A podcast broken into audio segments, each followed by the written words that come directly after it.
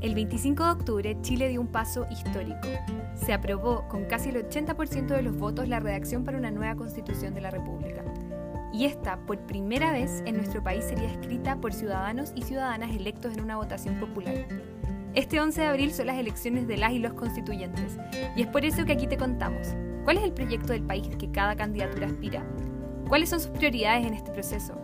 En FEU Constituyente te lo contamos con invitados e invitadas en directo, porque en este año decisivo para nuestro país, todas, todos y todes debemos informarnos y hacer valer nuestra voz.